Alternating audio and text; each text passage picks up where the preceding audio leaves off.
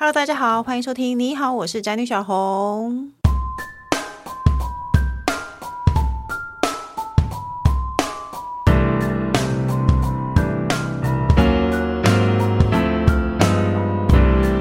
今天主题是：以为只是糖果，一吃竟然染上毒瘾。新兴毒品，家长应该怎么防？那人这一辈子呢，有些瘾头真的是碰不得的。那我个人觉得呢，比如说像赌博啊、毒啊，或者是酒这一类的东西，只要一旦沾上，哦，还有一个手机游戏，这倒也可以问我老公。这这个瘾头到底要怎么解？总之呢，这种瘾头一旦沾上，这辈子就非常的难逃脱呢。那可是有一些其实只是让别人看了讨厌，比如说他一直打手机，可是呢，染上某些瘾其实是连性命都可能造成威胁的。那以前呢，我会觉得毒品这件事情可能是当你的小孩子长成青少年，可能跟你比较有关。可是这几年呢，我开始注意到新闻会有毒品入侵小学校园这种事情，而且据说它会变成五颜六色的小熊软糖啊，或者是像咖啡粉。最可怕，我听过的是还说像毒邮票。工程师，你有听过毒邮票吗？为什么做成像邮票要？他说因为要舔一下你吗帮我填一下，然后我要寄信，然后我就上瘾了。然后我就觉得这件事情对我来说真的是非常可怕哎、小孩子再也现在小孩子再也不是像我们以现前在小那孩样怎么知道舔邮票是怎么回事？少来了，是啦， 我们还没有请来宾出出来，我们就自己杠上了，何必呢？ 所以，我们今天请到专家郭明起来聊聊如何预防毒品侵害孩子。让我们欢迎今天的来宾，台北市立联合医院昆明防治中心主任主任 陈亮宇医师。呃，各位听众朋友，大家好，我是陈亮宇医师。接下来呢，就是呢，我觉得他有一点点酒瘾，还有非常大的三 C 瘾头的工程师。 Hello，大家好，我是公正师，哎，你知道昆明防治中心吗？在万华嘛。对，诶在万华，在没有，可是我要我想说的是，像我们以前约在那个西门町的时候，都会约在性病防治所。你有跟人家约在性病性病防治所吗？嗯、我不会讲说约在新兵防治所、啊，太奇怪了吧？可是因为那是一个很大你的要地跟妹标啊子。说，哎、我们我们约在新哦兵防治所这样子吗？我我跟朋友都会约在性病防治所，因为那是一个非常大的那个建筑物和地标。可是我今天才知道，原来这个就是昆明防治中心，是不是？是我们是日据时代的这个万华，当时的一些所谓呃工厂啊等等的一些守护神，哦，然后一路演变到后来是性病防治所，嗯，然后后来变成昆明防治中心。那我们现在主责台北市的毒品防治、艾滋防治、性病防治等等。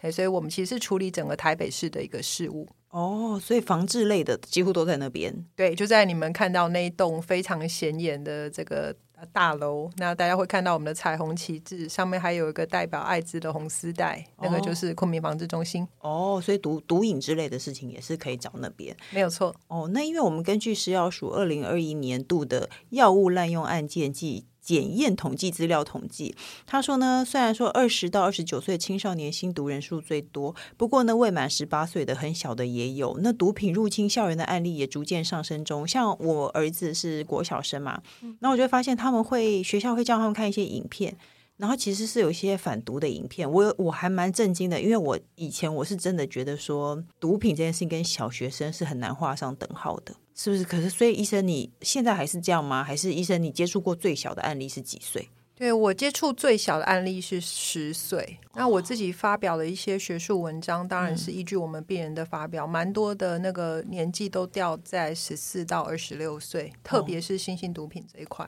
所以的确是年轻化的趋势。是怎么发现的啊、我很想知道。因为我自己是个医师嘛，嗯所以如果他们被抓到，大家就不会来我这边。哦哎，可是如果说他们用出问题，嗯就会到我这边，因为我毕竟就是个医师，哦所以用出什么成瘾啊，用出身体问题啊，送去急诊啊，急诊科医师跟我说啊，这个孩子需要帮忙，需要救治啊，嗯那就会转来我们的门诊。那所以的确，新兴毒品，我不晓得听众朋友大概知道有哪些种类，我们待会会提吗？嗯，我们待会哦待会可以医是嗯生可以跟大家介绍一下。其实哎，还是现在你就告诉大家有什么呃，大家以前想到毒品吼，就自己我成长的那一代，大家就想到什么针头啊，旁边一堆结晶体啊，看了就吓得要死。所以安非基本他上 命对安非他命啊、海洛因那啊是，吼对海洛因啊，用鼻子吸的是什么？用鼻子吸的，目前就是像安非他命嗯嘛，像那个当年那部有名的电影《笑雷》那安娜、就是那种水车，然后整个呃电影都有拍出来。嗯那那种形态的毒品，大概一般中产阶级的孩子，哦，嗯那或者是说年纪比较轻的小孩，他看到就吓死，不会碰。嗯那现在新兴毒品的样子其实还蛮吸引人，蛮可爱的。嗯它看起来就像一般，譬如说三合一咖啡包，嗯，但是它会印上 Hello Kitty 跟海贼王，哦对然后跟什么弥勒子，就是这种各式各样的。嗯那他们会跟小朋友或者是青少年说，这个喝了以后比较好睡，或者是说喝了以后你上课会比较有精神。小孩会有失眠问题吗？还会说比较好睡，然后吸引他喝？嗯哦，其实会哦，其实尤其青少年，孩子不一定，但是青少年的确，如同大家最近很热门的话题，说青少年自杀议题啊，嗯青少年忧郁问题啊，那当然是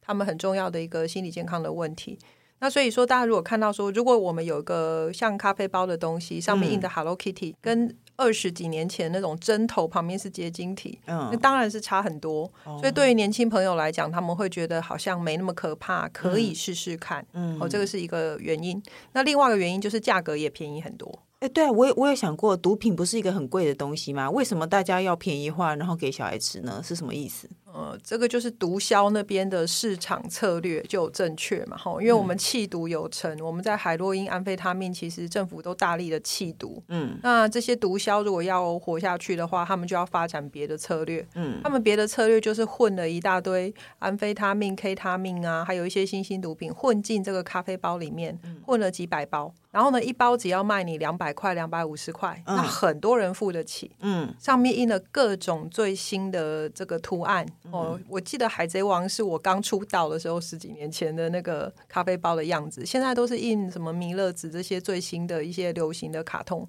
然后去吸引一些校园里头比较边陲的、比较被忽视的孩子。所以我自己看到了很多青少年药瘾，甚至是我刚刚讲十岁的小学三年级的这些小朋友，如果碰到的话，很多都是这样子的故事。嗯，哦，工程师，你有想过这个问题吗？我觉得有点震惊呢。对，因为你们难道你没有看到我们小孩的那个学校给的宣导短片吗？有啊有啊，是一个头上有疤的猫头鹰混入学校，然后给看起来乖巧的猫头鹰 吃糖果，然后他们就染上毒瘾。然后我那时候，我其实我很认真思考过为什么，因为我在我儿子进入小学的时候，因为其实我们是念市区的公立小学，那时候就有一个人，就是我有一个朋友是做那个电视节目的，他说他们以前做过专题报道，他说市中心的公立小学是最容易吸引。就是毒品入侵校园的大宗的目标会是市中心的可公是立小学。小朋友没有钱啊，对，可是他就说，可是所以他他有提供他一各式旦各样的上瘾支付方式嘛，不比是方说你可以刷悠游卡，没有，可是他意思是说，其实市中心的公立小学相当于，因为私立小学相当比较封闭，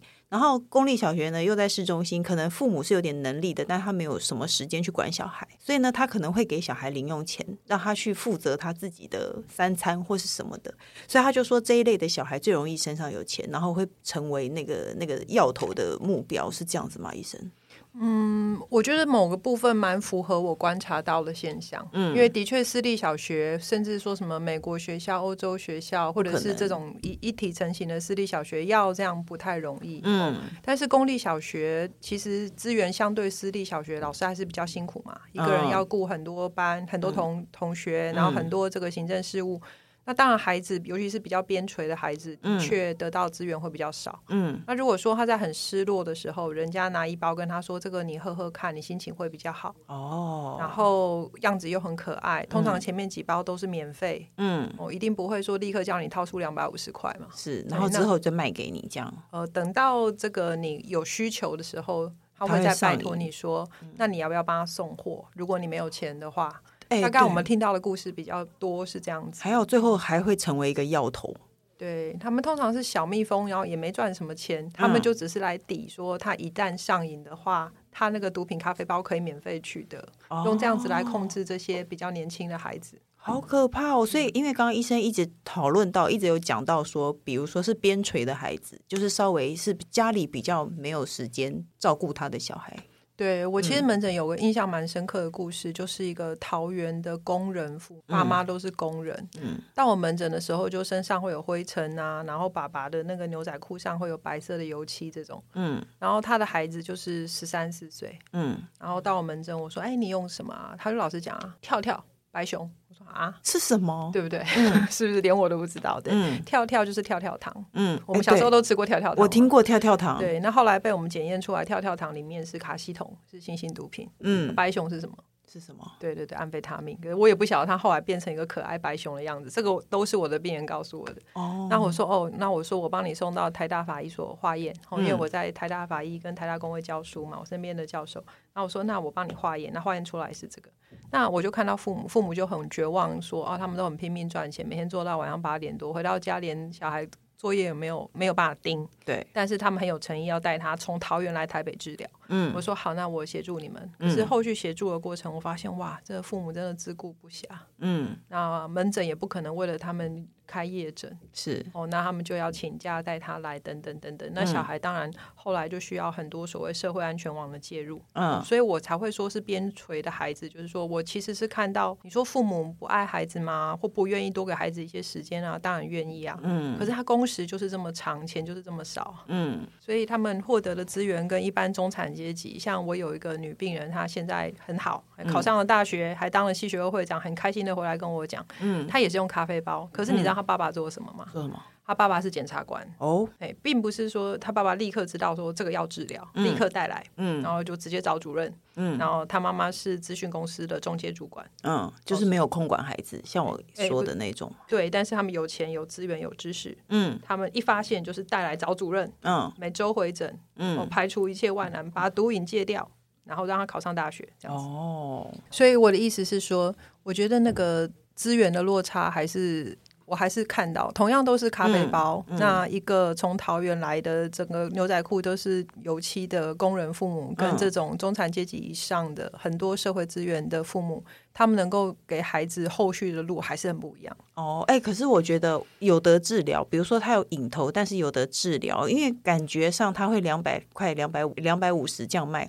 其实它分量并不是不是很浓醇香，没有错，没有所错。以它其实没有那么容易让你上瘾到很难戒掉。哎、你怎么有那么有概念？没有错，没有错。我我因为我很怕，其实我有在看这个新闻，我是真的认真有在研究，因为身为妈妈就会担心莫名其妙的事情。可是我看到一个最可怕的就是，我觉得不是说上瘾戒掉的问题，是他有的他就随便，反正他就要骗你买一两次，他很伤害身体，是真的会有人吃到死掉。对我有嗯病人人生第一次吃，真的人生第一次吃就从九楼跳下来，就是我们开头一开始讲的毒邮票，嗯而且这个是这不是没人管的孩子，他是嗯住在台北市最好的区，家境不错，嗯然后他就有一群朋友从网络上网购一堆奇奇怪怪的、新奇可爱的糖果、嗯毒邮票、咖啡包，然后就一大堆人在期中考后跑到他家去聚会，啊然后呢，他人生第一次用嗯就是毒邮票，嗯，可就是产就生幻觉嘛。对啊，就没用过嘛，嗯就是他就是没有用过，所以他身体的反应会很大。嗯那毒邮票是我们所说的 LSD，它是会有幻觉的，然后会出现影片，然后觉得它会飞。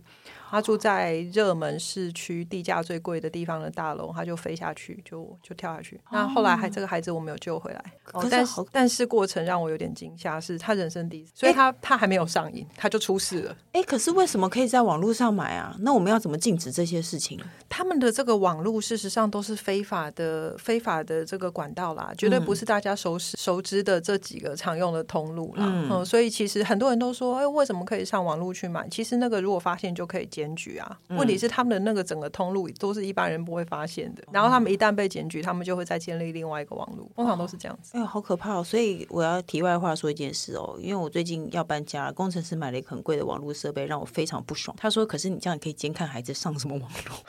现在我觉得这件事情好像蛮有必要的。哎、我看过一个影片哦，他他在讨论上瘾这件事情，然后他的这是国外的一个研究，他们发现其实是心理状态的问题。哦，对，就是说你会对那个东西上瘾，当然那个东西有上瘾的那个特性，嗯可是是因为你心里面很需要它。然后就像有人说，安眠药的上瘾其实是心里面，你躺嗯下十分钟，突然就觉得哦，我好需要它、哦，我是不是睡不着？我很需要它，是这样吗？这是其中一个说法，嗯就是说以社会学的角度来讲，哦，上瘾事实上是需要连结，嗯当一个人一直处在一个很孤立的状态，他有时候就会寻求这种物质给他很快的快感，嗯或者是连接感，或放松感，或解离感，whatsoever，看他用的是哪一种东西。嗯那但是当然，他有一些基础，就是说他大脑还是有一些实质的改变。嗯，哦所以所绝以绝对会有，是不是心理上的上瘾？是他真的会有身体需要那些毒品的感觉。就是我们的研究，我们把这群号称心理上瘾的人跑去做什么核嗯磁共振，去看他大脑，他大脑会有一圈亮亮的东西，就跟他之前不一样。哦，简单的，说是这样，所以说双管齐下啦，嗯，生理的、心理的，甚至社会的，嗯我们都要一起努力。哦，哎、可是那现在网络上买得到，然后无法可管，有些真的是有可爱的包装，我们又不能常常盯着孩子，那我们应该要怎么做呢？通常我会跟比较焦虑的父母说，呃。其实应该是去了解孩子的生活，嗯而不是像问案一样去看他说他最近有没有用毒品。哦哎，其实你了有解你有孩子吸生毒活吗很重要，对，或者是说，哎，你那么多钱去做什么？啊就算他不用毒品，他做别的事，你也是要很担心嗯啊。所以应该是说，你要去了解孩子的生活。通常父母如果有了解孩子的生活，跟孩子建立关系的话，这些孩子大概不太会出事。哦，哎哎、但是但是可如是果他们离开家里，他们会有超过，比方说可能有八个小时是不对啊在父母的眼皮底下。而且你看，比方说，呃，假设这个人有上瘾，这个小朋友上瘾，然后他被导也好，或者是被医治也好，可是他在在学校里面还是有那个人际关系在啊。那个其实我觉得还是一个问题啊。对对对，我的了解孩子生活意思就是，譬如说，你带孩子下课的时候，他会不会在车上跟你讲说：“哎、爸，我今天同学怎么样怎么样，我发现他什么什么，我觉得这样不好，什么什么。”通常有这种对话的家庭，他比较不会瞒着你说他其实已经在吸毒，而且还在卖毒，而且搞到上瘾，然后你都不知道。哦呃，我临床上看到这样的家庭会有这样的孩子的非常少，哦通常都是说父母非常忙于工作，不管是很有钱把丢钱给他不管他，还是说真的是很辛苦很弱势的家庭不管，通常都没有什么连接。嗯哦那孩子会在校园找连接，那通常这些比较边陲的孩子就会是那些要头的目标。嗯哦，我我不是只有给你咖啡包，我罩你。哦，我在学校你被欺负找我，嗯，你下了课家回不了，先来我家坐坐，我家有热的汤、热的饭，大哥罩你，嗯，哎，那样子的连结才是哦让他反复回去找这群人的很重要的。我临床上看到的故事他觉得温暖。啊，温暖，对，家这里个这个可能词很好，我觉对啊，得因为家里对可能比较不跟他讲话，这就是我我很在意，就是全家一定晚上一起吃饭，然后开始聊天，然后我老公会不想要跟小孩聊天，我就会说你一定 要，就大家一定要跟，而且我会在意毒品这件事情，是我我跟我们共同的朋友隔壁张太，然后我们两个就在聊这件事，我们就说好可怕哦。最后张太的结论是，像我们这样穷担心的父母，其实比较不会遇到这种问题，没有错啊。对，他没有说错其实你你有在担心，你有在在意小孩的生活，其实相对小孩比较不容易发生这个问题。其实我做蛮多场演讲的，然后很多家长问我这个问题，包括台北市教育局。其实我每次都会跟他们讲说，像你们用这样子诚挚的眼神看着我，非常焦虑问我这种问题的，通常都不会有这个问题， 通常都是连演讲都来都不来，都不知道小孩在干嘛的，才该问这个问题。可是他们遇不到我这样 子。哦，哎、那我们要怎么样从小孩子的行为举止中发现有问题呢？他染上毒瘾会有什么会有什么感觉吗？因为看起来他不是像我们以前电影上那个还会发抖啊、卷曲啊、发冷那种感觉。对，发抖卷卷曲那是哦，标准海洛因阶段的时候，呃，有两个很核心的，一个是作息剧烈变化，我觉得这个很重要，嗯嗯，也就是大家都知道说，哎，青少年开始喜欢熬夜什么的，嗯嗯，可是他开始昼夜颠倒，爬不起来，一会儿睡很多，一会儿睡很少，精神抖擞， 哦这个常常暗示着说他可能用了什么兴奋剂，然后兴奋剂退了之后又又得狂睡，嗯然后过一段时间又去用，才会有这种非常人的这个作息，这是哦第一种。那第二个就是说金钱的花费异常的大。嗯，因为一开始免费都是这个药头的伎俩，他最后一定会要他付钱，哦钱对，嗯这才是他的目的。嗯那如果付不了钱，当然就必须去说做我刚刚说的小蜜蜂嘛，帮他们带货，做一些更违法的事情。嗯，那所以，如果说这个孩子还付得起的话，大家就会发现说他会开始找借口，嗯说啊我要去补习，妈妈我要五千块，妈妈就说嗯你要补什么呢？五千块这么多，各式各样的借口，嗯，对。然后后来发现没有去补习，哦我现在讲的都是真人真事，嗯，嗯哦，哎、那如果真的发现了他真的小孩已经有在吸毒了，有瘾头，我们应该怎么办呢？去哪里？去昆明防治中心吗？嗯，可以来找我们，我们处理全台北市。那我们台北市事实上有九家药瘾防治机构，嗯那基本上我们会协助这些孩子或家属去就医。那不是台北市呢，各县市都有各毒县市品都危害会有防治中心，就是毒对品防治中心，而不是去报警之类的。呃，就孩子就直接少年事件处理法，然后他就会觉得妈妈，你为什么要害我？我用一次对用两次，然后就跟他不在了，然后他就是被保护管束去关到一个很神奇的地方，里头有各种大哥哥大姐姐是连海洛因跟安非他命都在用的，然后你的孩子回来以后就变成一个你 不认识的人，所以呃，我们先前有帮忙过很多孩子，就是我先前前说，后来还考上大学，还当系学会会长这种，他们就是持续的治疗，父母持续的来，然后我们治疗好了之后还在门诊，然后鼓励他完成学业，考上学校，建立自信。那、过去的事情当然就是我们知道啦。所以小孩子有小孩子的方法是跟成年人不一样的。那工程师，你知道我甚至幻想过，我去举报我儿子吸毒，然后他恨我一辈子，是 吗？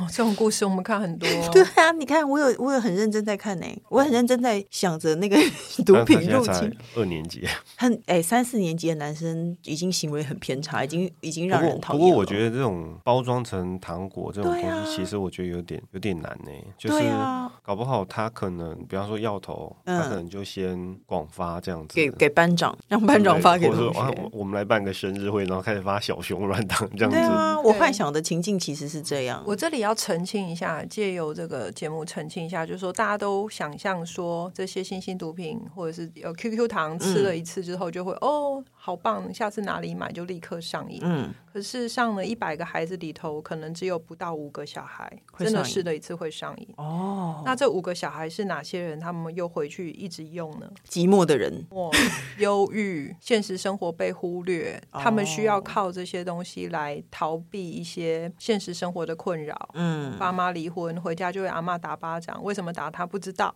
嗯哦，心情不好就打他出气。嗯，那后来我的那个小病人就一直喝咖啡包，一直喝咖啡包。我说为什么？他说因为喝完他就可以忘记这些痛苦。哦，嗯所以其实蛮多都是这样的孩子，那譬如说像眼前摆一个跟你说免费送你，我就说我不想试，对吗？我们嗯都是过得健康快乐，我有钱要去买别的，看电哦影、吃东西，我才不要用这个。这是一般身心健康的人的选择。哦，所以并不是大家想象说成瘾性那么强，嗯用一次，然后人生就被他控制。因为他其实没那么蠢。对，嗯也是哦，因为两百五十块，你知道它不是多什么好蠢东西 对，它如不果是好好东西。如果两百然后五里面十块就能吸到好多， 大家何必也要不是什么很高做贵那的些毒品，作奸犯科是？没有是这样错说，没有。错，没有错。所以它成瘾性没有那么强。嗯那但是最后会持续上瘾的，就是我说那个需要温暖、需要连接的那些孩子。哦哦，因为我担心的点是因为我我们都不准我大儿子吃零食，所以他对零食的渴望很重，因为他过敏，所以我们不让他吃零食。然后我你们看最他找到这个连接对，了，我们最近就发现了他对零食的渴望很重，所以我就很担心说，哎，有人给他吃糖，他就吃怎么办？所以其实还好，就是应该是说家庭其实是对小孩来说还是一个强大的后盾，哦就是应该要有家庭的功能，要关心他，这样吗？我如果偷渡一题，我希望不要引起这个工程师跟我们主持人的纷争。嗯就我我们这也在看那个三 C 成瘾的小孩，我也嗯是这样跟他们讲，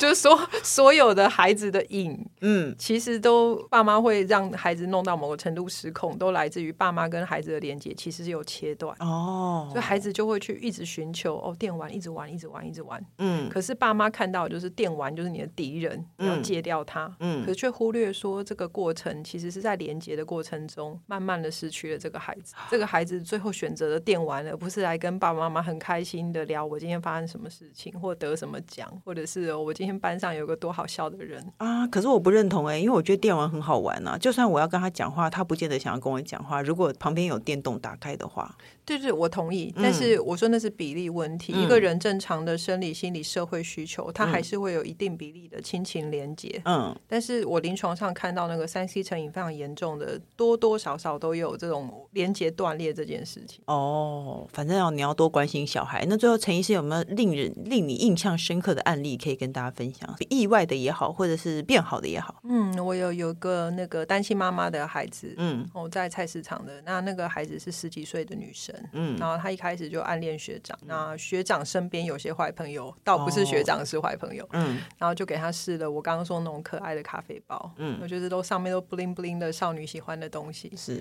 那她用了以后就很舒服啊，然后接着她也没钱啊，因为妈嗯妈在菜市场啊，也没有给她多少钱，那所以她后来就上瘾这样子。嗯那后来妈妈是在很意外的机会，我也蛮佩服的。嗯那单亲妈妈毅力惊人哦，她也没有报警、哦，她能够找到我们，然后嗯就持续的来我们这边治疗，治疗到好。那现在孩子的状况也很好，然嗯后学业也很好，就完全变一个人。学长最后都没有戏份了吗？对。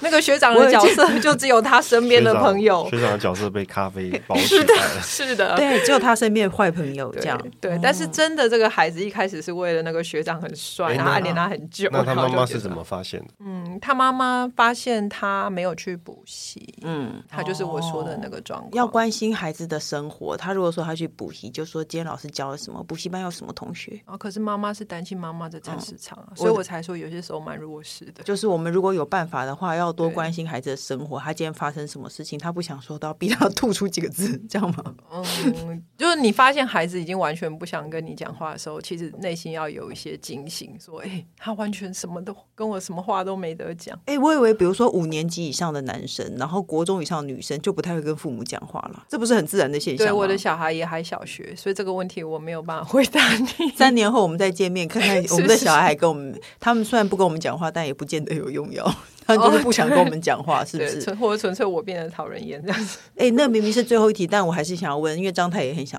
知道哦。他说，如果喝酒的问题，他说酒其实也是一个很严重的瘾头。是啊，我先生近年来也比较爱喝酒， 怎么样叫做有酒瘾啊？啊，我举例来讲，呃，不喝不能睡，标准的。哦，那没有那么严重。，对对，大部分人没有。那如果特别喜欢喝酒也还好。他如果挺久，还是生活照常、嗯工作照常，放就是所有的社会、心理、身体反应都正常，都好。哦比如说他不喝手就抖，这不行吗？嗯，哦，不喝就不能睡，这不行吗。有人会不喝酒手抖 吗？多，对啊，你不知道哦、你的手现在就在抖，这样。我拼命压住我 的手。呃，我举例哦，以前我小时候，嗯我们外科教授都超会喝的，这个全台湾都知道吧？外科都很阿萨里啊，每天在 table 上切东切西，所以每个都很会喝酒，每个都是你知道很豪迈。真的没有全台湾都知道这件事哦。糟糕，我泄露了什么医界的 秘密？不过 anyway，当时就会有老师，他真的是要喝酒手才不会抖。哦，这样就是有问题。对，还好老师有接受治疗这样子。比如说你一个礼拜有三天都很想喝酒，这也不算有酒 瘾。哦，一个礼拜三天其实是有点多啦。那你要想，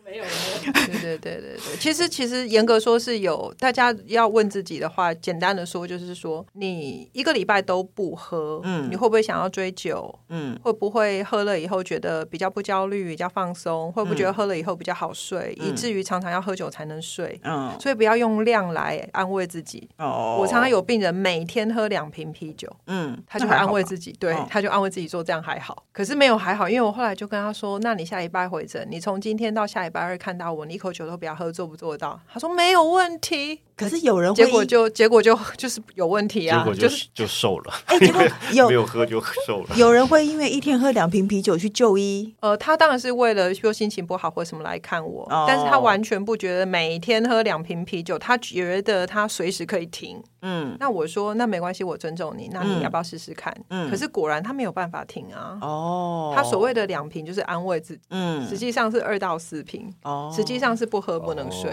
哦大概是这样天子。哪！你想说什 么？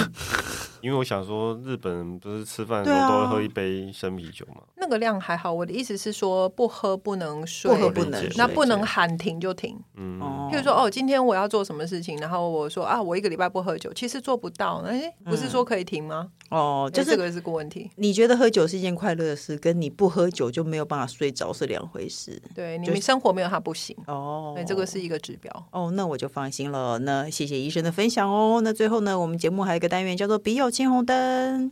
我们要一起解决网友的问题。他说，平常没跟公婆同住，婆婆平常对我也很好，但婆婆很坚持房子要买我老公的名字，这让我有点困扰。曾经我们夫妻俩看了中古屋，在斡旋前，婆婆就坚持要买我老公的名字。她说，夫妻共同持有也不行，但头期款都是我娘家长辈斗内的。老公问婆婆为什么非要买老公的名字呢？婆婆反问那为什么非要坚持夫妻共同持有呢？于是婆婆就很伤心，觉得儿子结婚后都不听她的话。买中古屋这件事最后不了了之。最后呢，我们在去年下了预售屋，婆婆也问起买谁的名字，老公善意的谎言说是买他自己的，但过阵子要交屋了，想必房屋所有权这件事又会被婆婆提起。我也不是非要房子的所有权是买我的，但我又很怕房子买老公的名字之后会耳根软，被婆婆动摇拿去借贷。另一方面呢，娘家长辈懂内的头期款，如果连共同持有也不行，我又觉得对长辈很难交代。不知道你们是否有什么好建议呢？谢谢，他是普普。可是你娘家长辈付了，为什么一定要老公名字，这有点怪吧？对啊，这个婆婆有点奇怪，而且我其实对我本来是想说，就算是夫妻，就算是买先生的名字好了，其实离婚的嗯结婚之中的财产也是两个人得分啊，不是吗？我是不小心，因为从精神科医师，然后嗯到认识很多检察官，因为我是台北市毒品防治中心的主任，然嗯后到后来慢慢了解一些法律问题。简单的说，他如果有证据说这个钱是他的偷窃偷窃款是他们出的，嗯婚后就算是登记其中一方的名字，也是共同，就是其实卖掉还是共同持有啦。所以登记谁的名字其实没有那么重要，对啊大家都我也为了这个吵翻天。其实那个不重要，那是 emoji 的问题。哎、我我印象中也是登记谁的名字这件事情并不那么重要，可是比较烦的是，她说怕被婆婆拿去借贷，她是婆婆万一去不抵是啊押贷款，啊所以你的意思是说，如果是写共同持有，那他要拿去贷款的，就要两个人签名。对啊但是如果是其中一个人持有，就不需要。如果房子是买先生名字，然后婆婆要用她儿子，她就说：“哎、儿子，你来帮我签个名。”她就不至少不用媳妇去是这签样名子啊，吗？我不应该是知道啊？吧？其实，其实她这个事情问题出在说，她老公为什么不出来跟她婆婆做一个对一个一个成人了，你成家立业了，那个一个界限啦。嗯我觉得是这样子啊。那至于她前面那个问题，我们刚刚讨论过嘛，后面那个问题就是说，这个房子不管是他们两个的名字，还嗯是她老公的名字，今天她婆婆说她要抵押这个房子的时候，她嗯有没有办法在这个家里有没有那样子的能量去说不要？看起来就是她老公没有，然后她要自己出来喊，所以她很痛苦，因为嗯，她会变成那个黑掉的媳妇。没错，对，我觉得啊他之后开始一吸直毒喝咖 啡，喂，咖啡包。因为家里先生，你要让给先生听这一集，如果先生长期的让太太处于这种状况下，他就会觉得孤立无援。对，又失去他连讲接了。还去小学校园买咖啡包对这，种多没出息，因为贵的也买不起，这样不行。因为他其实他是怕他妈妈拿去借钱，我觉得这就很有道理。因为理论上来说，婚后的都是两个人可是的分，我的意思说，他帮他妈妈要拿去借钱，也是得要这个很迂回哎、没有。如果只买你的名字，如果我们俩一起买房子，只买你的名字，你妈要借钱，她只要跟你说：“儿子啊，来帮我签个名。怎么可能？因为那个房，因为那个房契是，”你的、啊，对啊，对 啊。所以他是要拿你的房契去贷、欸，那个我觉得有点难度哎、可是因为总因为比因为我的意思说，贷款人嗯，是要持有那个房契的人，而不是持有那个房契人的妈妈我或的意思爸爸。可是妈妈很鼓吹儿子去，儿子就会去了。可是如果今天媳妇儿也有份，我就会说不要，为什么你要帮你妈哎我觉得这要借钱查一下法律欸、因为我觉得可能还嗯是哎要我夫妻我签名哎、对，我觉得其实他的这个这个观众的问题不是在于房子是两个人的名字还是一个人的名字，他的问题是说他他不在爽家里的角色，嗯他有没有那个能量去拒绝。嗯，今天就算是两个人的名字，她老公回来跟你说：“哎、妈要借钱，你要签名。”她有嗯没有那个本事去 say no？搞不好也没有，对，没搞不好也是啊错。投诉到这里来。哎、医生，你说到重点呢，那你觉得怎么办？要 是你会怎么办？有两个做法啦，一个做法就是说要想办法，呃，不是自己一个人出来做唯一的黑羊、唯一的坏人，嗯要把老公拉来跟你同一个阵线，要告诉老公说为什么这样做对我们这个小家庭是好的，对我们的孩子是好的，嗯嗯嗯，要这个在金钱上画出一些界限，这个是一个做法。另外一个做法比较不建议，但是很多人用过，叫直接黑呀、就是直接跟婆婆吵架，我跟婆婆不是翻不是脸嘛。吵架，其实其实就是温和而坚定的说这不个要我们没办法。嗯，哎，其实温和而坚定永远比吵架好。没错，没那错。个那种情绪语言，其实只会让你婆婆更有借口说：“你看，我娶了一个，我家进了一个萧行部。”嗯可是当你永远温和而优雅的说：“妈，抱歉，我们这个真的没办法，嗯然后我们有自己的财务规划。”他来十次，你讲十次，嗯，那永远要这么优雅，这嗯个事情大概就就结束了。哎、没错。其实我跟我我加进了一个温和又坚定消 息。我拒绝我婆婆的时候，我也都是很很有礼貌。